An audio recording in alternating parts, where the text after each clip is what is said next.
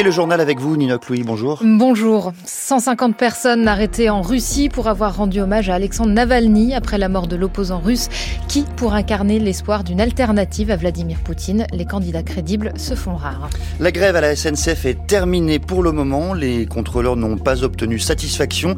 Ils sont prêts à se mobiliser dès ce week-end. Mobilisation également parmi les salariés de la Tour Eiffel. Le monument restera fermé au public aujourd'hui. Les grévistes dénoncent une mauvaise gestion financière de la part de la mairie de Paris. Les ministres européens des Affaires étrangères veulent envoyer un message fort de soutien aux combattants de la liberté en Russie.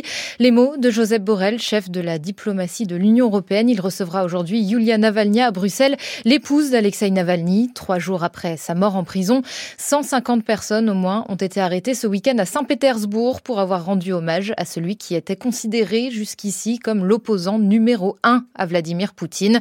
Qui pourrait maintenant prendre sa suite? Les dissidents les plus connus en Russie Russie et à l'étranger sont sous les verrous ou en exil.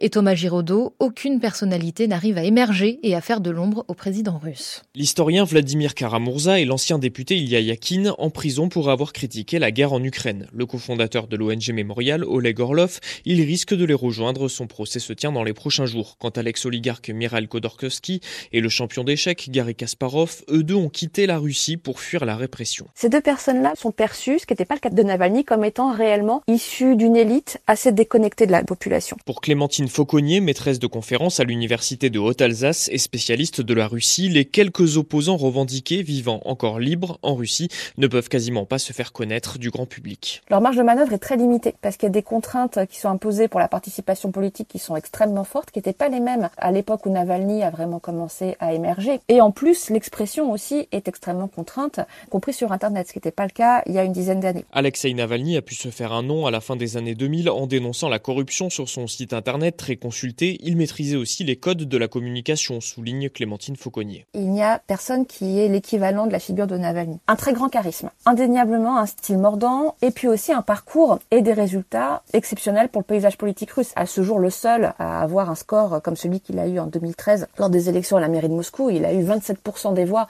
C'est exceptionnel. Un score que n'ambitionnent pas les trois concurrents de Vladimir Poutine à la présidentielle du mois prochain. Il se garde bien de critiquer directement le Kremlin ou la guerre en Ukraine. Et à contre-courant des condamnations des chancelleries occidentales, plusieurs dirigeants des BRIC, blocs de pays émergents dont fait partie la Russie, se sont montrés mesurés. Le président brésilien Lula a appelé hier à ne pas tirer de conclusions hâtives sur la mort d'Alexei Navalny, dénonçant la banalisation des accusations de meurtre. De son côté, la Chine a déclaré ne pas souhaiter commenter une affaire interne à la Russie. Israël lancera l'offensive à Rafah si les otages ne sont pas libérés d'ici le ramadan, soit aux alentours du 10 mars. C'est ce qu'a déclaré hier le ministre israélien Benny Gantz, membre du cabinet de guerre de Benjamin Netanyahou, et ce, malgré les appels de plus en plus pressants de la communauté internationale à renoncer à un tel assaut. Près d'un million et demi de réfugiés s'entassent dans cette ville du sud de la bande de Gaza. En parallèle, la Cour internationale de justice tient à partir d'aujourd'hui des audiences sur les conséquences juridiques de l'occupation par Israël des territoires palestiniens depuis 1967. 52 pays sont appelés à témoigner un nombre inédit. Bravo.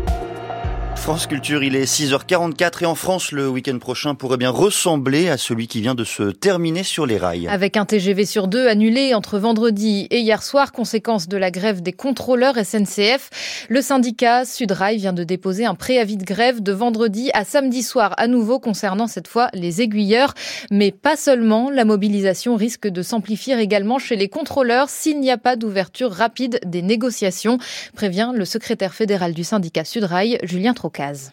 Une grève peut en cacher une autre, mais surtout euh, une mobilisation euh, plus puissante peut se construire et, et nous on, va tout faire parce qu'il n'est pas question pour nous de lâcher euh, les revendications des contrôleurs et des contrôleuses.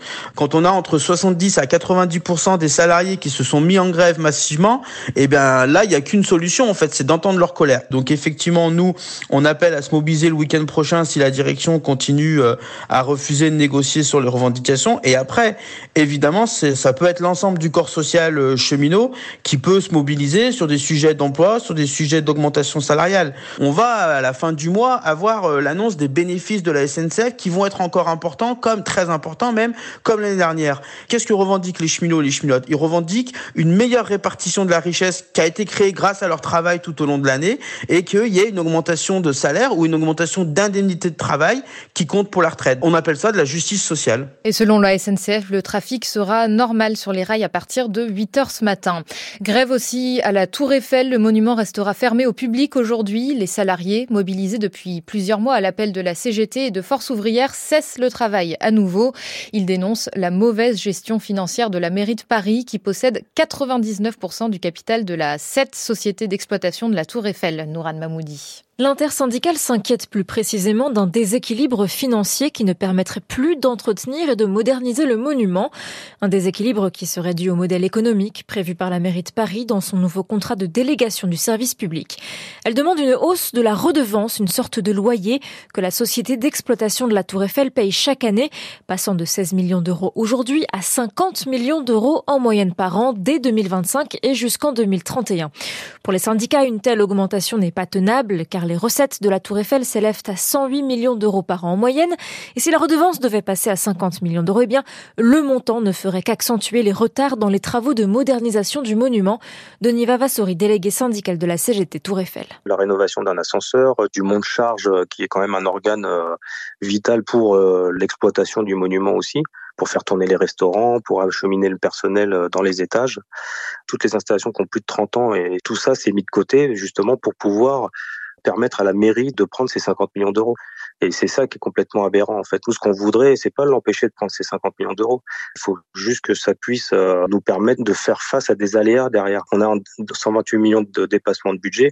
On va en avoir combien sur le reste de la concession? Il reste encore 7 ans. D'autre part, pour les syndicats, la mairie de Paris a surévalué les prévisions de fréquentation de la Tour Eiffel. La mairie qui estime que le monument peut enregistrer 7 400 000 entrées par an, ce qui pourrait expliquer la hausse de la redevance, bien au-dessus de la réalité selon l'intersyndicale qui prévoit une fréquentation maximum de 6 500 000 entrées par an. Et en 2022, la Tour Eiffel avait accueilli près de 6 millions de visiteurs, un record depuis 2019. Le suicide d'une adolescente dans sa chambre d'hôtel à Clermont-Ferrand avait mis en lumière les conditions d'accueil des mineurs pris en charge par l'ASE. Les moins de 16 ans pourront désormais être hébergés dans des structures de jeunesse comme des centres de vacances. Le décret a été publié hier au journal officiel, une mesure pour pallier l'interdiction d'hébergement d'urgence dans des hôtels, votée il y a deux ans mais mal appliquée faute de solutions alternatives. Oppenheimer, grand gagnant de la soirée des BAFTA, les Oscars britanniques, le film a remporté sept prix hier, dont celui du meilleur réalisateur pour Christopher Nolan. Euh, Anatomie d'une chute repart avec un trophée, celui du meilleur scénario original pour la réalisatrice française Justine Triet. Et puis un mot de météo, le temps est gris et pluvieux sur la plus grande partie du pays. Il fera 11 degrés à Paris et Strasbourg, 10 à Brest et Seul le sud-est du pays profitera d'un peu de soleil.